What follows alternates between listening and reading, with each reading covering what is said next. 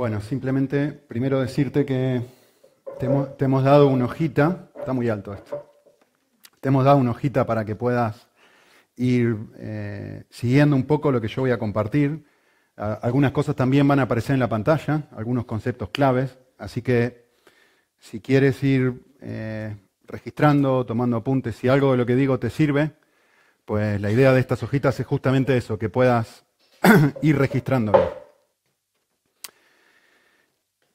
Estamos en medio de una serie de mensajes que eh, estamos intentando descubrir cómo es el carácter de Dios, cómo es Dios, y hemos hablado mucho acerca de muchos aspectos del carácter de Dios, y hoy vamos a tocar un tema que es bastante controversial, bastante difícil, que tiene que ver con eh, un Dios que permite el dolor.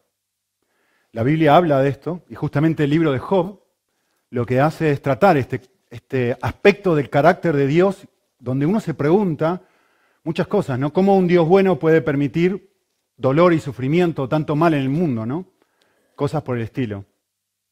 Así que yo quisiera, antes de mirar todo el texto, eh, que vamos a mirar versículo por versículo, un montón de cosas que dice el pasaje aquí, yo quisiera hacer un- una introducción eh, medianamente breve, pero lo suficientemente profunda como para que consideres dos tipos de cosmovisiones, es decir, do- dos formas de ver la vida. Por un lado, eh, ¿qué es lo que dice un ateo? ¿Cómo responde una persona que no cree en Dios a, la pregunta, ¿por qué hay sufrimiento en el mundo?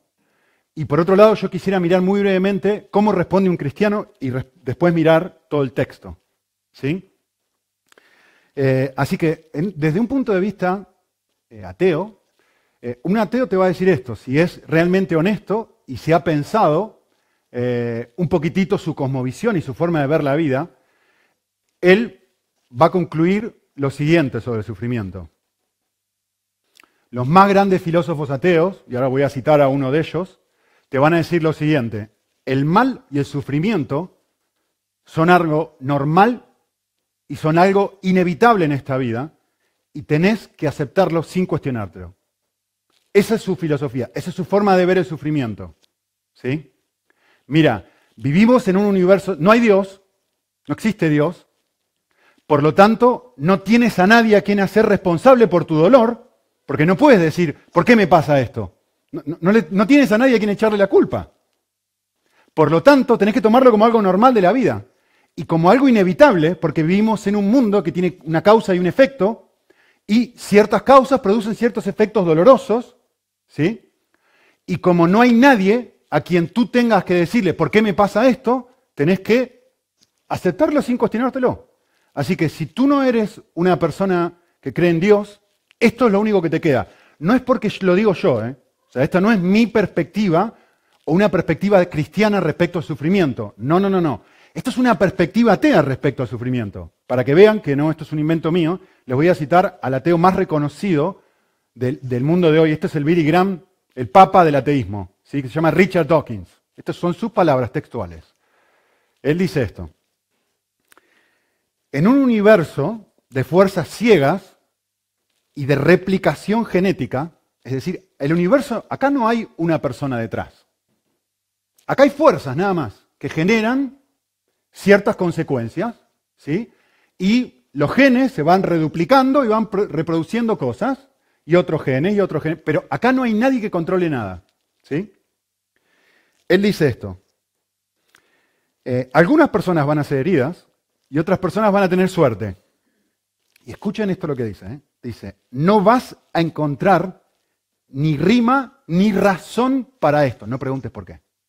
No, no hay una razón para esto, no hay una causa. ¿Sí? Ni tampoco, escuchen esta frase fabulosa. Dice, no vas a encontrar ningún tipo de justicia. O sea, nadie que es ateo tiene derecho a quejarse y decir, ¿por qué me pasa esto a mí? No, no tenés derecho a quejarte. Porque tú estás diciendo que todo lo que pasa es consecuencia de un proceso natural y no hay nadie detrás de nada. Por lo tanto, no hay justicia, no hay bien y mal. Simplemente no hay rima, no hay causa, no hay razón para quejarse. El universo que observamos, dice él, tiene precisamente las propiedades que deberíamos esperar si finalmente no hay diseño, no hay propósito, no hay ni bien ni mal, lo único que hay es una despiadada indiferencia. El ADN es su frase famosa, ¿no? El ADN no sabe ni le importa. El ADN simplemente es. Y nosotros nos toca aceptarlo, bailar con él. Esto es lo que él dice. No le encuentres sentido a nada, no te quejes. ¿Por qué? Porque no hay nadie a quien quejarte. Así que esto es en muy breves palabras lo que dice una perspectiva atea. ¿sí? Yo quiero decirte qué es lo que dice el cristianismo respecto a por qué hay sufrimiento en el mundo. Eh, por supuesto, alguien puede pensar, vale, si hay Dios en el mundo, ¿por qué permite el sufrimiento? y esta es la forma, este es el argumento que la gente hace, o mejor dicho, la pregunta que todo el mundo hace, es esta. ¿Por qué, si realmente hay un Dios, por qué, por qué Él no elimina el mal y el sufrimiento que hay en el mundo? ¿Por qué? Vale, tenés dos opciones, o hay Dios o, no hay Dios, no, hay más. O hay o no hay. Vale, hemos visto la primera, la primera opción, no hay Dios, bueno, no te quejes. La segunda opción es, vale, ahora tengo a alguien a quien yo puedo decirle por qué. ¿Sí? Y normalmente la proposición, la, forma en que se presenta la queja, se, puede resumir de esta forma. Miren, se presenta así, esto es un silogismo. El silogismo es el siguiente. Si Dios fuera amor, si Dios realmente fuera un Dios de amor, entonces Él debería eliminar el mal que hay en el mundo. Porque Dios es amor, ¿por qué? ¿Debería eliminarlo o no? Y la otra cosa que dicen es esto. Si Dios fuera todopoderoso, podría eliminar el mal que hay en el mundo. Conclusión, todavía hay mal en el mundo, por eso no existe un Dios de amor ni un Dios todopoderoso. Esto es lo que, el ataque que se le hace al cristianismo. ¿Sí? Vale. ¿Cómo responde un cristiano a esto? ¿Cómo respondemos nosotros? Ellos no tienen cómo responder su filosofía. ¿Cómo respondemos nosotros a la nuestra? Bueno, no es tan difícil si te pones a pensar un minutito. El problema de este silogismo, el problema de esta construcción filosófica, es que está mal construida. La forma correcta de construir esto, la proposición correcta, es esta, miren. Dios sí es amor. Y estamos de acuerdo con lo que tú dices, Dios debe eliminar el mal que hay en el mundo. Y estamos de acuerdo contigo, Dios es todopoderoso y Dios puede eliminar todo el mal que hay en el mundo. Ahora, el punto es este. El mal no ha sido eliminado todavía, pero Dios ha prometido que un día sí será eliminado. Un día las cosas no van a ser como son hoy. Él es amor, Él puede cambiarlo y Él ha prometido que va a cambiarlo. Este es el silogismo correcto.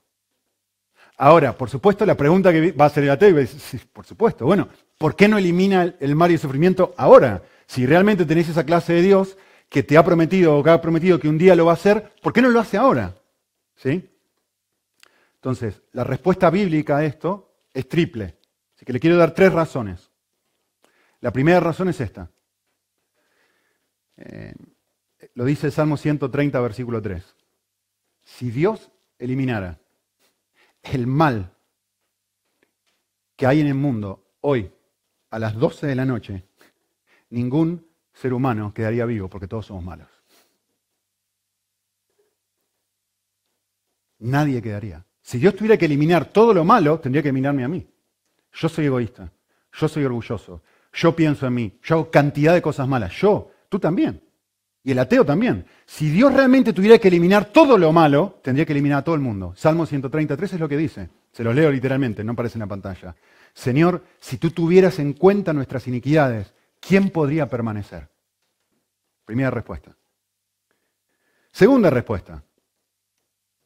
Dios no elimina el mal ahora porque Dios quiere que el mayor número de personas posible lo conozcan y sepan quién es Él y puedan ser salvos. Esto es lo que dice 2 Pedro, ¿no? El Señor es muy paciente, no queriendo que nadie perezca, queriendo que todo el mundo lo conozca. ¿Por qué Él no hace algo? Ese es el, argumento de 2 Pedro, sufrimiento, ¿sí? ¿Por qué no haces algo? ¿Por qué no haces algo? Y el texto lo explica y dice, no hago algo porque estoy queriendo, estoy siendo paciente, estoy esperando, porque quiero que realmente eh, pueda llegar a conocerme, pueda llegar a saber la clase de Dios que yo soy. Y el tercero, que es el que vamos a mirar hoy en el libro de Job, es Dios no elimina de forma completa el mal, porque tiene más propósitos para el sufrimiento y para el dolor de lo que nosotros podemos ver. En el libro de Job lo que vamos a ver es ver algunos de estos propósitos. Esto es un primer mensaje, eh, pero no es el final de los mensajes. Vamos a hablar más sobre el libro de Job y vamos a hablar más sobre el tema. Así que desde ya quiero anticiparte que no voy a responder todas tus preguntas hoy. Vas a tener que ser un poco paciente. ¿sí?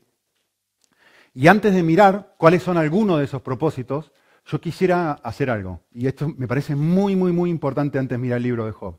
Eh, quisiera decirte que desde una perspectiva cristiana, eh, no todo el mal y el sufrimiento pueden ser explicados.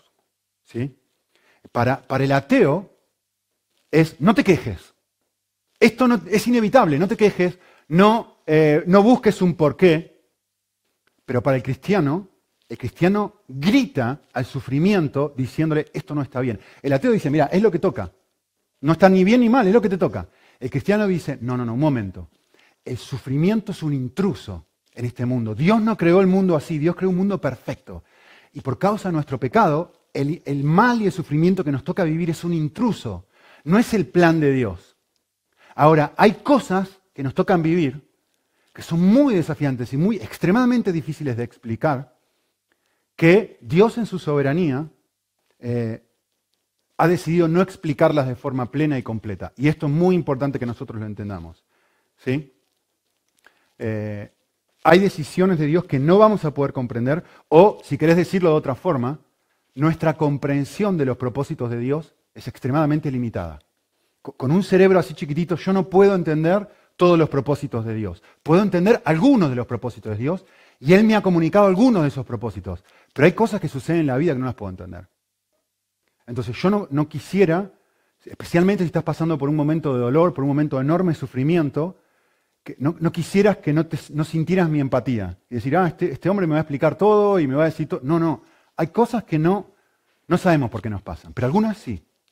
Y, nos toca a nosotros, con la luz que Dios nos ha dado, decir, a ver, esto que a mí me toca ahora, ¿cómo, cómo encaja en la mente de Dios? En lo que Dios me ha revelado a mí personalmente, o Dios revelado en la Biblia, de cómo yo puedo encajar mi vida en, esto, a ver si encaja aquí. Porque hay momentos donde lo que me toca es confiar. ¿sí? Déjenme darles dos ejemplos antes de, pasar. Ejemplos muy obvios. Miren esto. En el libro de los Hechos tenemos una historia donde el apóstol Pedro está en la cárcel y se acuerdan que en, eh, la iglesia está orando y diciendo, Dios hace algo, sálvalo, hace algo, sálvalo. ¿Y qué hace Dios? Manda un ángel y lo libera. ¿Se acuerdan? Hay un terremoto, se abren las puertas y sale, mientras todos los guardias están durmiendo.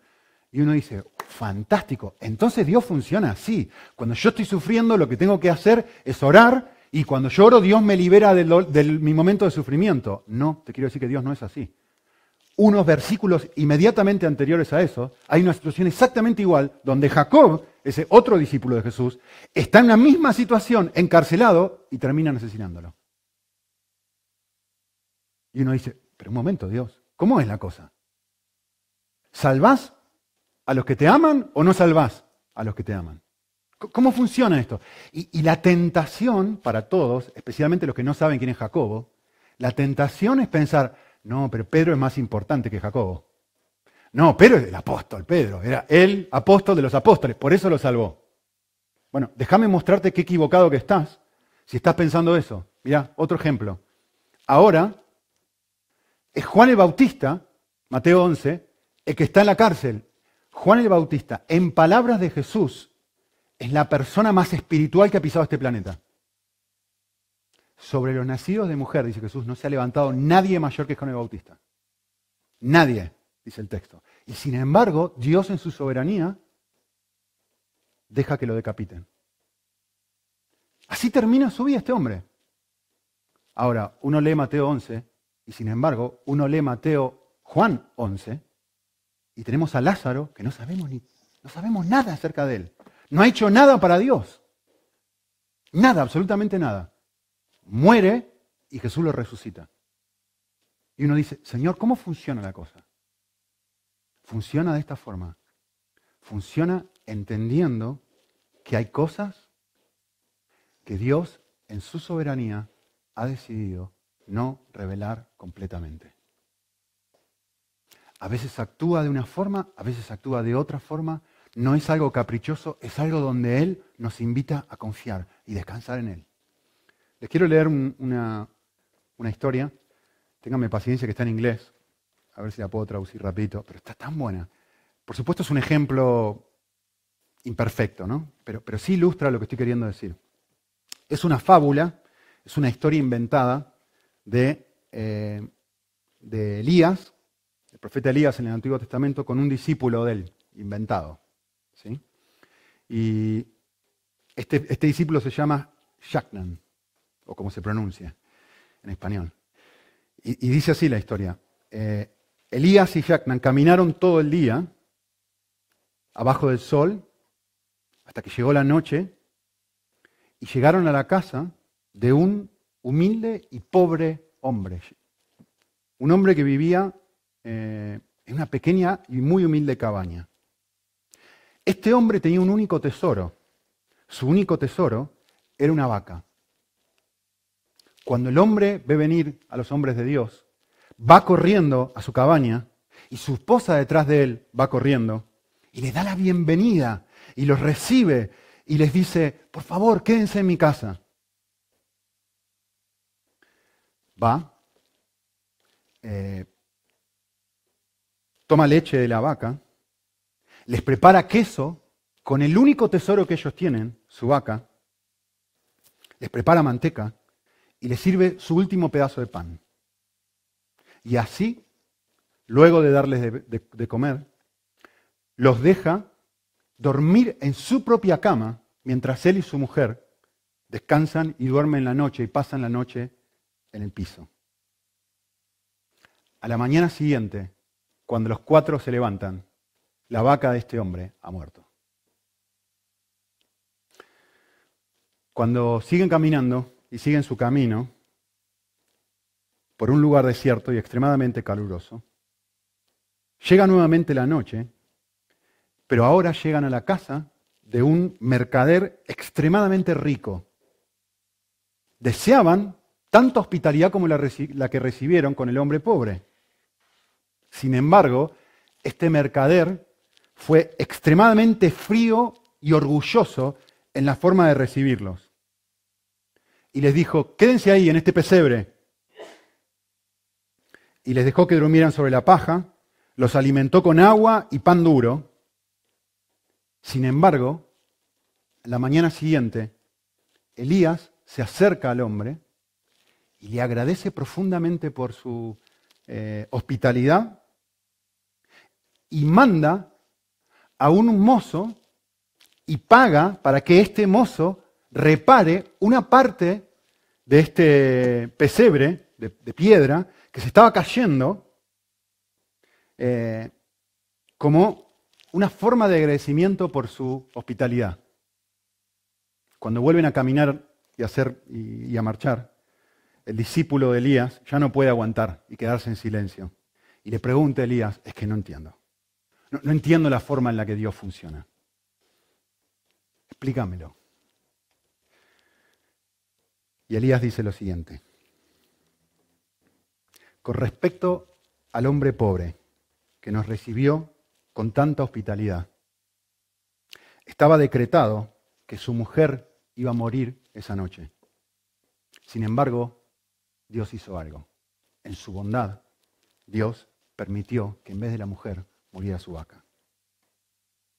La razón por la cual yo reparé o mandé a reparar la pared del pesebre de este hombre es porque cuando esta pared se cayera, el hombre se iba a dar cuenta que allí había un tesoro escondido y descubriría lo que estaba escondido detrás de allí. Y Elías le dice a su discípulo, no digas, no le digas al Señor, ¿por qué haces esto? Más bien dile al Señor, no, más bien recuérdale esto a tu corazón. El, juez bondadoso de toda la tierra ¿no hará siempre lo correcto?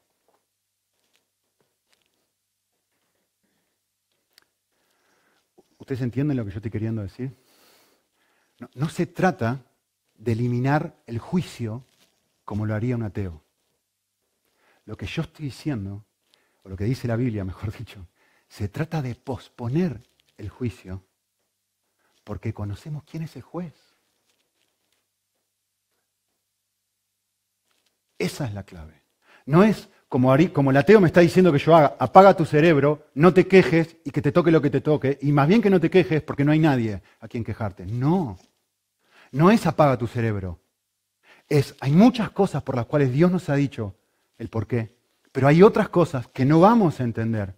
Y lo que nos toca es confiar en aquel que nos ama y dio su vida por nosotros. Lo que se trata es de en vez de mirar las circunstancias, cuando no entendemos lo que Él hace, lo que tenemos que hacer es mirar quién lo hace. Mirarlo a Él. Mirarlo a Él.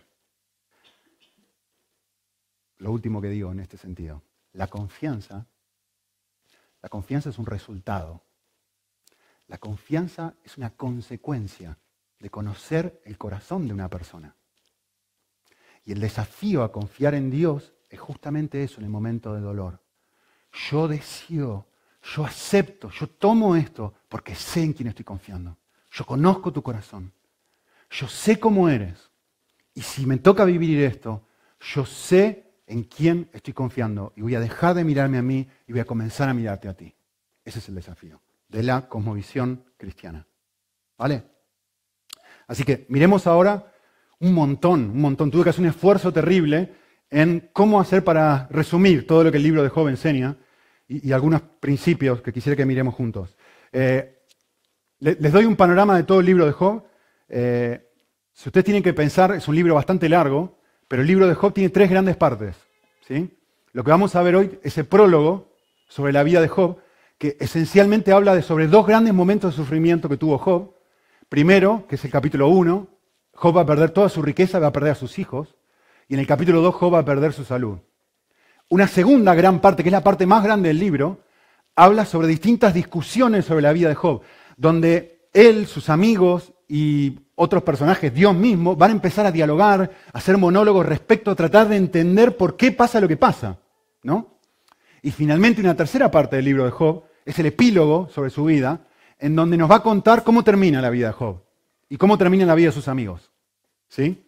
Así que lo que hoy vamos a ver es este incidente extremadamente doloroso, donde Job pierde su riqueza y pierde, pierde a sus hijos.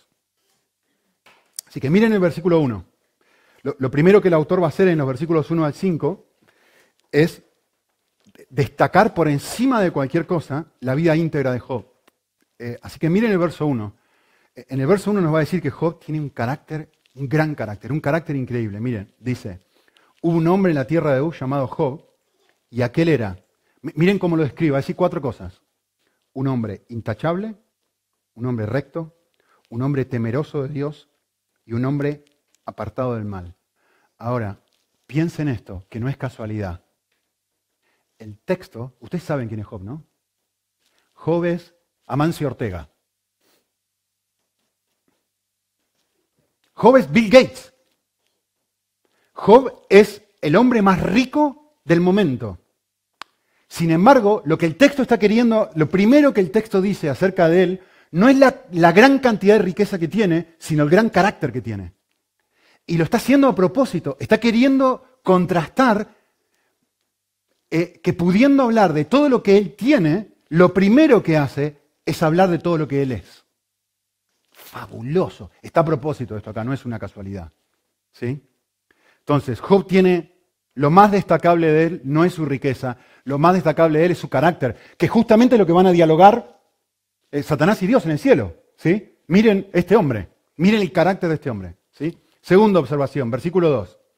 Noten que Job tiene un gran número de herederos. De hecho, tiene el número perfecto de hijos e hijas. El texto dice, le nacieron siete mejor imposible. Siete para un judío es lo máximo. Y tres hijas. ¿Sí? Ahora, un detalle muy significativo de esto, extremadamente significativo de esto. La semana pasada estuve en Perú y fue, para mí fue precioso, muy lindo esto. Estuve con un, hombre, un misionero, que, estuvo eh, ministrando, entre, estuvo sirviendo entre las tribus indígenas del Perú. Y, me contó acerca de su vida. Comía monos, serpientes, eh, tenía que enfrentar algo similar a los jaguares en la selva, eh, cazaba con arco y flechas. Y yo les empiezo a contar la historia, estaba contando a Martín ayer, que, ayer por la tarde, y era fabuloso las cosas que tuvo que vivir. una, experiencia increíble. Eh, increíble, increíble. Pero una de las cosas que me dijo que me llamó muchísimo la atención fue esto. Me dijo, Nico, en la selva, donde nosotros estuvimos, todo el mundo tiene 12, 13, 14, 15 hijos. ¿Saben por qué?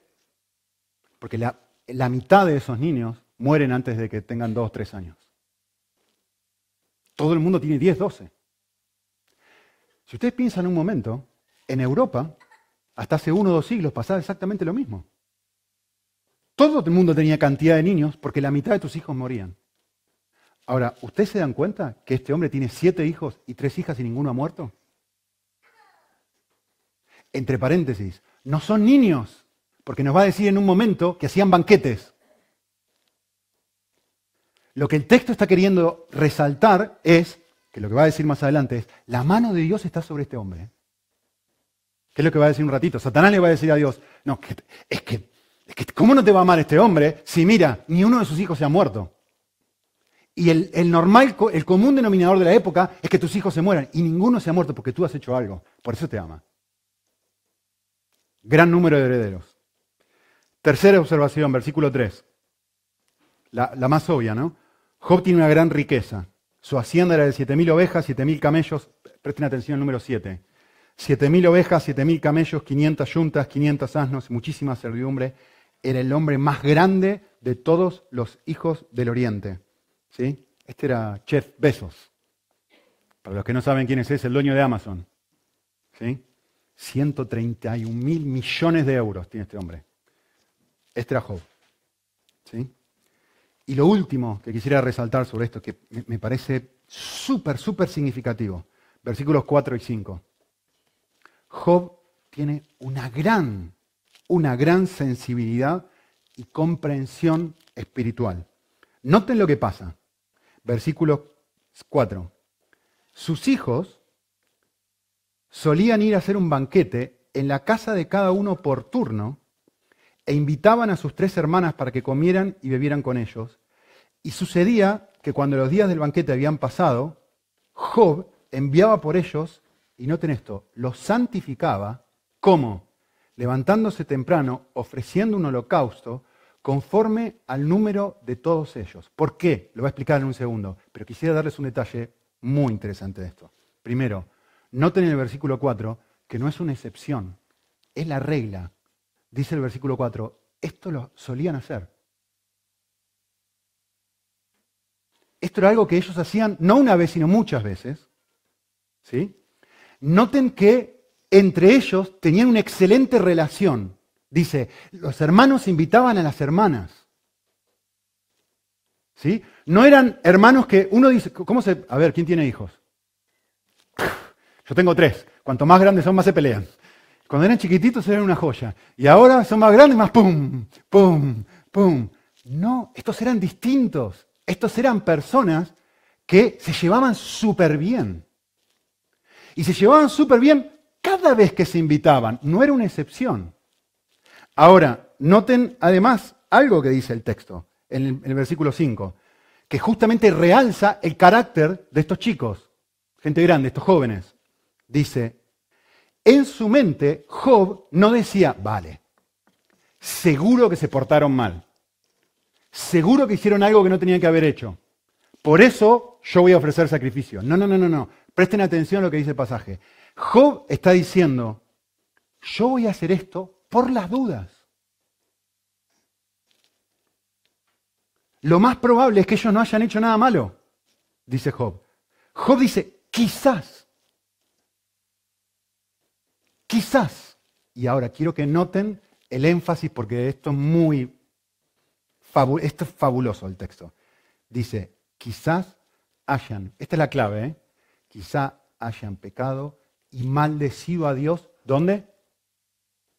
Vale. Eh, Job tiene claro algo. Job tiene claro que el enfoque no está en lo que ellos hacían, en sus acciones externas. En, en los banquetes no pasaba nada malo. Pero Job tiene claro que aquí pudo pasar algo malo. En lo profundo. En sus corazones, en sus deseos, dice el texto. Job está pensando, mis hijos pudieran estar pasándola muy bien y odiar a Dios en el proceso. Job está pensando, es posible no hacer nada malo y sin embargo no tener amor real por Dios. Ahora, he estado disfrutando estudiando Job los el último mes, en mi tiempo a solas con Dios, y, y, hay una cosa que es muy importante que tienen que entender para entender todo el libro, y, y es este concepto que yo quiero compartirles ahora. El concepto es esto. Eh, Job está pensando, yo lo que no quiero es que mis hijos hayan, dice no lo digo yo, ¿eh? esto no es un invento mío, el texto dice en versículo 5, mi temor, mi miedo es que mis hijos hayan maldecido a Dios en sus corazones.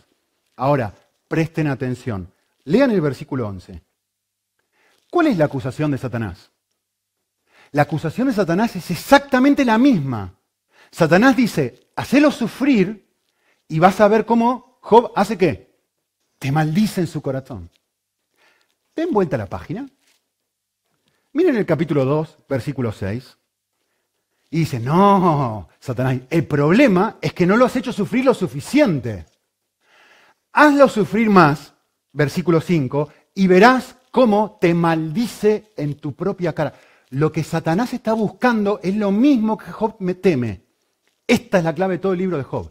¿Va Job o no a maldecir a Dios en su corazón? Esto es precioso. Para entender la cosmovisión bíblica. Es precioso, es extremadamente valioso entenderlo. ¿Por qué? Porque el objetivo último de Satanás no es que yo haga algo malo. El objetivo último de Satanás es que yo concluya, tengo un Dios malo.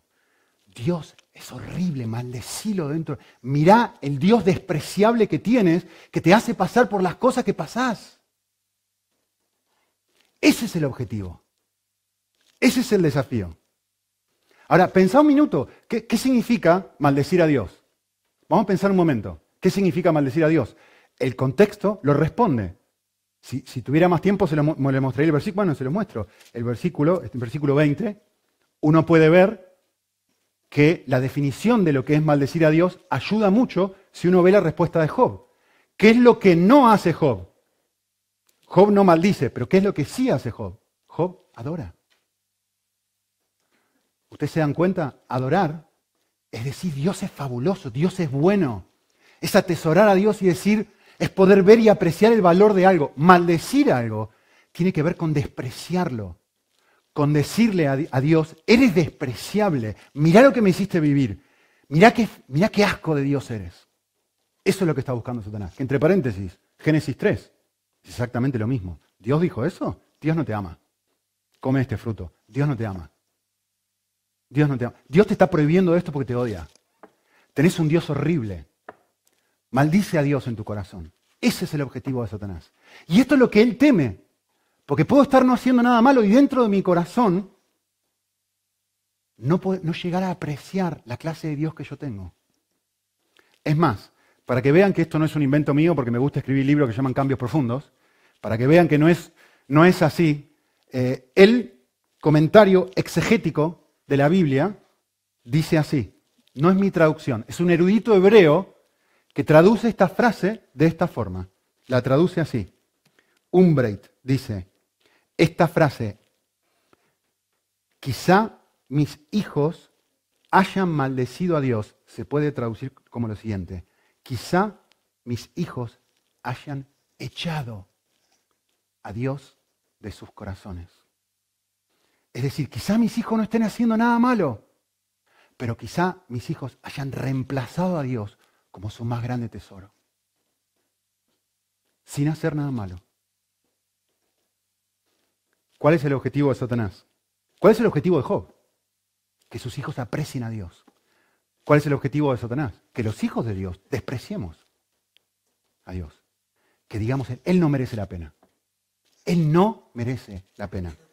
Ahora, no te pierdas esto, porque acá es la clave. ¿eh? ¿Cómo hace Satanás para que lleguemos a esta conclusión? ¿Cómo hace? ¿Cuál es su técnica? ¿Cuál es la manera que él eh, me llena de mentira para que yo diga, Dios no merece la pena? La respuesta está en el libro. ¿Saben cómo hace? A través del sufrimiento. A través del sufrimiento, Satanás hace esto. Te voy a convencer que tienes un Dios horrible. Que tienes un Dios digno de que tú lo mandigas. Mira, mira todo lo... Si Dios fuera bueno, no te dejaría pasar por esta situación. Si Dios fuera bueno, no estarías sufriendo lo que sufrís. Si Dios fuera la clase de Dios que Él dice, no te estarían pasando estas cosas. ¿Sí? ¿Qué es esto? Esto es una artimaña. Esto lo que está tratando de mostrar el texto es un engaño. Porque justamente lo que el texto muestra es que a Job no le va mal porque Dios lo odia. Nada que ver. A Job no le va mal porque, Dios, porque Job hace cosas malas. Principio número uno. Con nosotros voy más rápido. El sufrimiento tiene el potencial de alejarte de Dios y llevarte a concluir erróneamente que Él es malo o que Él te ha abandonado. Si estás pasándola mal, tu conclusión, mi conclusión, más normal, más normal, esto es lo más normal del mundo, decir, Dios me abandonó. Dios no me ama. El desafío que plantea el texto es, te, te quiero decir algo, no es así. Este hombre no está sufriendo porque Dios lo odia. No es así. No es así. Esto es lo que Satanás quiere que tú concluyas. ¿Sí? Vale. Eh, Segunda narrativa del texto, versículos 6 al 12. Lo que el autor va a hacer es va, a hablar justamente, va a mostrarnos un diálogo eh, entre Dios y Satanás. Y quiero que noten un poquito acerca del diálogo. Hubo un día en que los hijos del Señor vinieron a presentarse delante de él y el Señor dijo a Satanás, ¿de dónde vienes? Y se lo responde. Y miren el versículo 8 y 9. Satanás dijo, perdón, Dios dijo a Satanás, ¿te has fijado en mi siervo Job? Y va a decir exactamente las mismas palabras que dijo el narrador. O sea que esto no es una opinión del narrador. Dios piensa exactamente lo mismo de Job de lo que piensa el narrador. Es decir, esto es un buen hombre. No es una persona que está sufriendo porque ha hecho algo malo. Esto es un buen hombre. ¿Sí? Y responde Satanás. Ahora, se los voy a poner en la pantalla en la versión del lenguaje actual. Miren qué claro que está esto aquí. Dice así, Satanás, por supuesto, miren el sarcasmo, por supuesto, Dios te obedece, perdón, Job te obedece de puro interés. Tú siempre lo proteges a él y a su familia, a sus hijos, cuidas todo lo que tiene, todo, todo le va bien, todo lo bendices. Sus vacas, sus ovejas en la región, todo. Pero yo te aseguro una cosa, quítate lo que tiene y te maldecirá quítate lo que tiene y saldrá a la luz lo que está aquí. Que solamente te ama por interés. No tiene amor por ti, tiene amor por lo que le das. Tiene amor por tus bendiciones. Cuando la vida sea difícil, vas a ver cómo deja de amarte. ¿Sí? Principio número dos. Entre paréntesis, miren la respuesta de Dios. ¿Cuál es la respuesta de Dios? No, no, no, estás equivocado. No, no, no, eso no es así. No, no, no. La respuesta de Dios es todo lo que tiene está en tu poder. Extiende tu mano. Estás bien. Déjalo sufrir. Eh, principio número dos. Para Dios es más importante mi crecimiento espiritual que mi comodidad o mi bienestar. Para Dios es más importante mi crecimiento espiritual que mi comodidad o mi bienestar. Miren lo que dijo C.S. Lewis, me gusta muchísimo esta cita. Dice, C.S. Lewis dijo, Dios nos susurra, nos habla muy despacito, a través de los momentos lindos, a través de los placeres. Dios nos habla un poquito más alto a través de nuestra conciencia, cuando leemos la Biblia y nos damos cuenta en la vida, cuando hacemos bien y cuando hacemos mal. Pero Dios nos grita a través del dolor. Lo podemos escuchar con un nivel de sensibilidad completamente nuevo. Y esto es una cita de Tim Keller. Él dice esto. Los creyentes entienden aquí muchas verdades doctrinales, pero esas verdades doctrinales no suelen arraigarse aquí, en sus corazones, a menos que sea a través de la desilusión, el fracaso o la pérdida.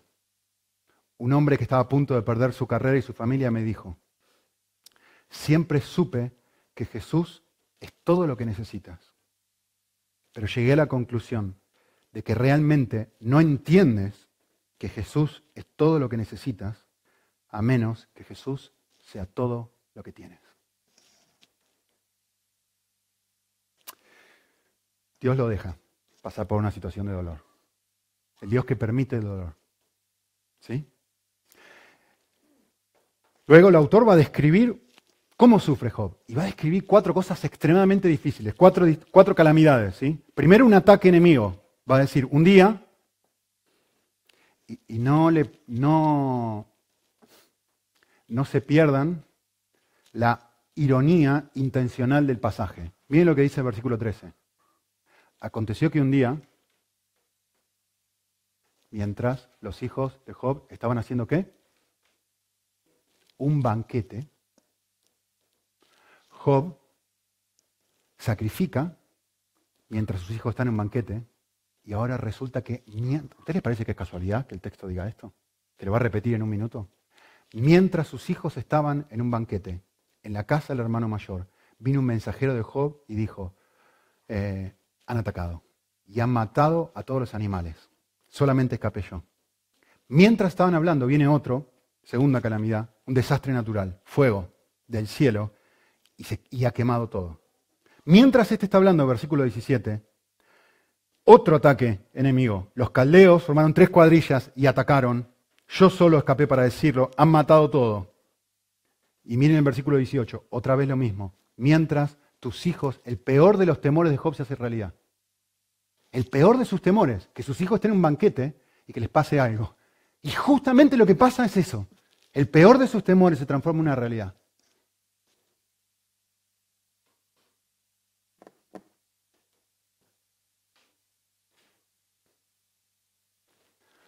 A veces nos pasa eso, ¿no? El peor de tus temores se transforma en una realidad. Lo peor que, te podría pasar es que no tener novia. No tener novio. Dice, ¿por qué? Lo peor que te podría pasar es quedarte sin trabajo. Y te pasa y uno dice, ¿y Dios dónde está? Y uno mira esto y dice, pero ¿qué está haciendo Dios? El peor de sus temores se transforma en una realidad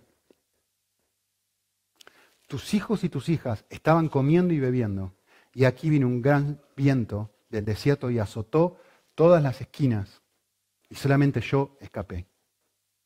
Mi pregunta para mí mismo es esta. Eh, ¿Qué clase de reacción tendría yo si Dios me quita todo lo que yo más amo? ¿Cómo respondería yo en una situación así? Ahora, yo sé que tú y yo, esto es lo que nosotros pensamos. Dios jamás haría eso. Dios jamás me pediría a mí, Dios jamás me pondría a mí en una situación así. ¿Querés que te diga una cosa? Dios no solamente lo haría, te quiero decir una cosa, Dios lo hizo. Dios ya lo ha hecho. Miren lo que dice Lucas 14. Jesús le dijo a todo el mundo, a cualquiera que es un cristiano verdadero, mira, si tú quieres seguirme a mí, tiene que suceder algo en tu vida. No tiene que haber ninguna cosa en tu vida, ni tus hijos, papá, como Job, ni tu esposa, ni tu dinero, ni tu nada absoluto. ¿Quieres ser mi discípulo? Tienes que odiar, es una hipérbole, tienes que amarme a mí más que a cualquier otra cosa en la vida. Si no se sucede esto dentro de tu corazón, no hay una experiencia genuina de conversión. Eso es lo que está diciendo Jesús en este texto. Jesús tiene que llegar a ser más valioso para mí que cualquier otra cosa en la vida. Jesús le dice esto a cualquiera que quiera seguirlo, te lo he dicho a ti. No es que es algo, ah, no, esto es para Job. No, no, esto es para mí también. Ahora, ¿por qué Dios diría semejante cosa? ¿Por qué Dios, por qué Dios me diría, mira, yo tengo que llegar a ser la cosa de mayor valor en tu vida? La respuesta es muy obvia, ¿no? Porque lo es. Porque realmente lo ves. No hay nada más valioso que Él. Miren, eh, voy a citar a John Piper aquí. Él dice esto, me encanta, es muy, muy bueno. Él dice, es crucial entender esto. Muchas personas abrazan las nuevas nuevas sin abrazar a Dios. No existe prueba segura de que tengamos un corazón nuevo simplemente porque queremos huir del infierno. Ese es un deseo perfectamente natural. No es un deseo sobrenatural. No se necesita un corazón nuevo para aliviar, para desear el alivio psicológico del perdón o la eliminación de la ira de Dios o la herencia del mundo. Todas estas cosas son comprensibles sin un cambio espiritual alguno. No hay que convertirse para querer estas cosas. Los demonios también las desean. Por supuesto que no es incorrecto desearlas. De hecho, sería una locura no desearlas. Pero la prueba de que realmente hemos cambiado es que deseamos estas cosas porque estas cosas nos traen algo mejor, algo más grande, algo más especial, algo superior a estas cosas. Nos traen el disfrute de Dios. Esto es lo más grande por lo que Cristo murió. Si nuestra mayor alegría proviene de otra cosa, no es que no es Dios, somos idólatras y Dios es deshonrado. No nuestra única alegría, no estoy diciendo que no está bien amar otras cosas, nuestra mayor alegría. El Evangelio es la buena nueva de que a expensas de la vida de su Hijo, Dios ha hecho todo lo necesario para cautivarnos con lo que nos hará eternamente y cada vez más felices, es decir, Él mismo.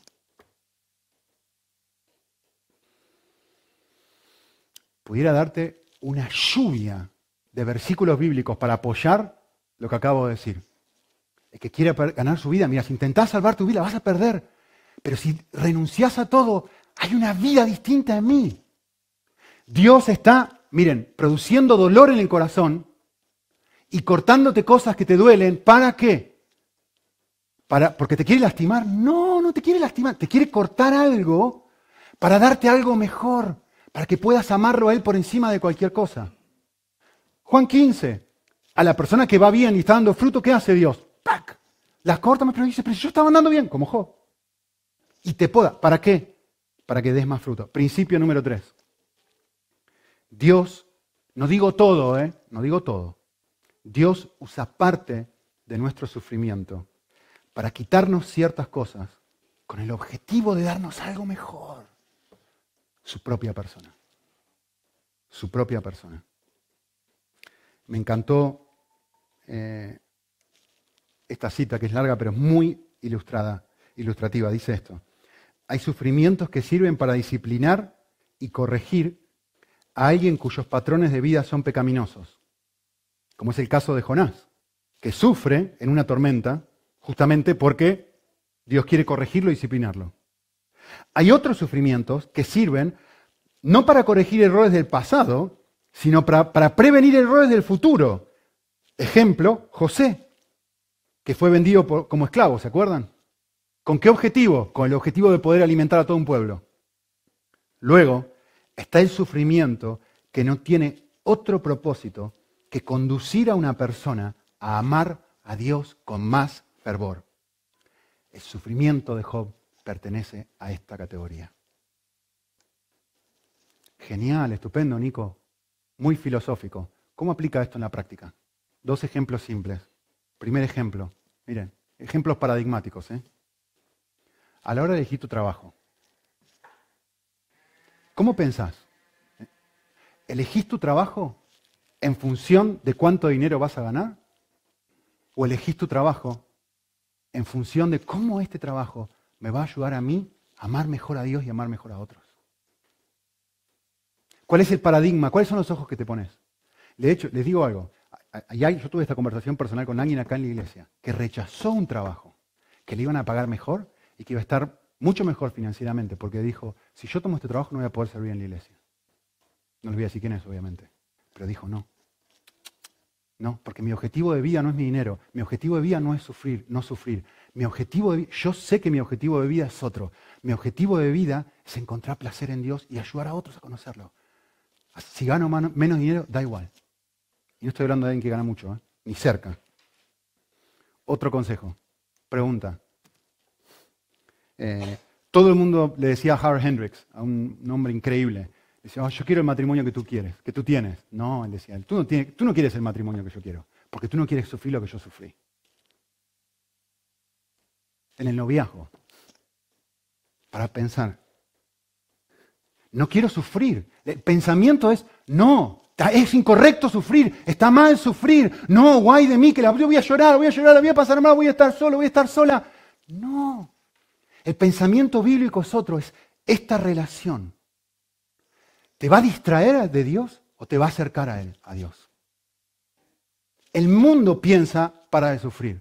Dios piensa esto. Miren, esto no es mi pensamiento, ¿eh? es el consejo de Pablo. La razón por la cual yo te digo esto es para tu propio beneficio. No para ponerte una restricción. Le está hablando a chicas solteras acá, ¿eh? Lean 1 Corintios 7 sino para asegurar tu devoción, para que tu devoción no esté un poquito para allá, otro poquito para allá, un poquito para allá. Pero me toca sufrir, claro que me toca sufrir, pero lo hago porque el punto más importante es ¿qué quiero? ¿Qué quiero en la vida? ¿Qué quiero? ¿Qué clase de vida quiero?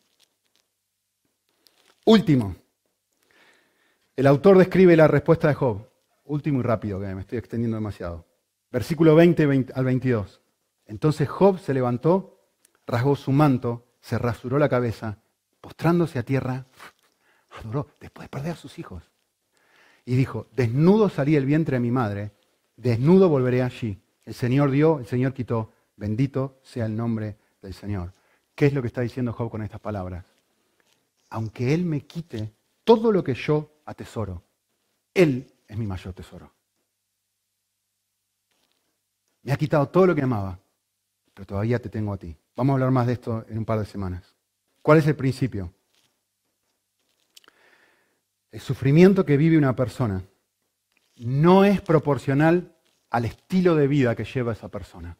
Esto es muy importante porque todo el mundo piensa al revés. Job está haciendo lo bueno y sufre. Y nosotros pensamos, no, no, no, no, no. Sufrís cuando te va mal. No, la vida no funciona así. No en el universo de Dios. ¿Sí? Es verdad a veces sufrimos como resultado de quebrar las leyes de Dios. A veces. Por ejemplo, eh, si robaste vas a ir a la cárcel. Vas a sufrir. Ahora, no todo el mundo que roba va a la cárcel, ¿eh? a veces sufrimos. El libro de Proverbios nos dice, si te juntás con mala compañía, vas a terminar viviendo como ellos. Vas a terminar pasándola mal. Vas a sufrir. ¿sí? Eh, el avaro, dice el libro de Proverbios, se queda sin amigos hay ciertos principios, ciertas cosas que quebrar las leyes de Dios tiene consecuencias. Por ejemplo, el libro de Hechos dice, si Dios Dios te ama y en su amor te va a disciplinar. Hay momentos de sufrimiento que tienen que ver con esto, pero no todos. Hay veces que sufrimos aún sin quebrar las leyes de Dios. Un autor escribió esto, dijo sobre el libro de Job. Lo que hace tan desconcertante la historia de Job es la naturaleza inmerecida de su sufrimiento. Job era inocente.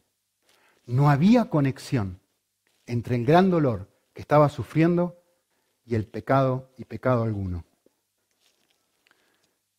Pensamiento general es este. Dios bendice a los buenos y castiga a los malos. Sin embargo, la perspectiva bíblica es muchísimo, pero muchísimo más realista, porque no siempre es así, y muchísimo más compasiva que algo tan simplista como esto. ¿Por qué? Porque por un lado, cuando yo me doy cuenta que no depende de mí, de lo que yo hago, por un lado, cuando tu estilo de vida decide tu nivel de dolor, ¿sí? te vas a, vas a desvariar entre dos polos. Cuando no estés sufriendo, te vas a sentir bien y vas a empezar a criticar y decir, seguro que él, a él, a ella le está pasando eso porque no son como yo. Porque no están viviendo tan bien como estoy viviendo yo. Y cuando sufras vas a pasar al otro polo. Y vas a deprimirte y vas a sentir culpa y vas a estar destrozado y vas a concluir, esto me está pasando porque yo no soy tan bueno como los demás. ¿Dónde está el enfoque? En mí. El enfoque no está en Dios. Y simplemente termino con esto.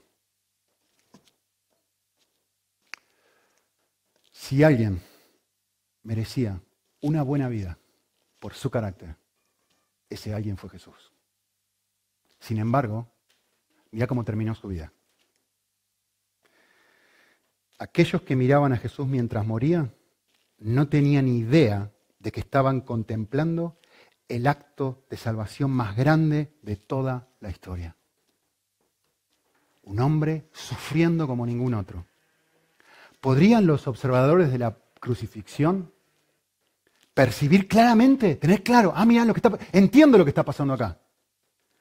¿Percibir claramente los caminos de Dios? No. A pesar de que estaban en la presencia misma del mayor acto de gracia que ha existido. Lo único que vieron, ¿sí? por falta de luz, es oscuridad y dolor. La razón humana no concibe que Dios esté obrando en o a través de semejante cosa, pero Dios no es como nosotros. Así que gritaban, esto es lo que la gente grita, desciende de la cruz. Y se burlan de él, se burlaban de él diciendo, salvó a otros, pero no puede salvarse a sí mismo.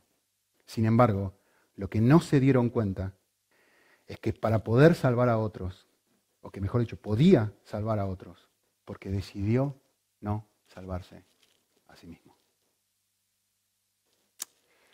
Vamos a seguir hablando sobre esto en las semanas que, que siguen. ¿Vale? Oramos. Señor, que, que, nos, permitas conocer en, la cruz tu carácter, verte y, confiarte cuando las cosas no son lo que nosotros soñamos, cuando el dolor es profundo y nos cuesta, cuando la situación es dolorosa. Ayúdanos, Señor, a recordar el Evangelio, a recordar la cruz, a recordar lo que tú has hecho, a recordar cuál es el objetivo máximo de nuestra vida, que es disfrutarte, atesorarte y que la vida está escondida ahí. Eh, ayúdanos a crecer y ayúdanos a veces a soltar, a amigarnos con el misterio que a veces pasamos por cosas que no podemos entender.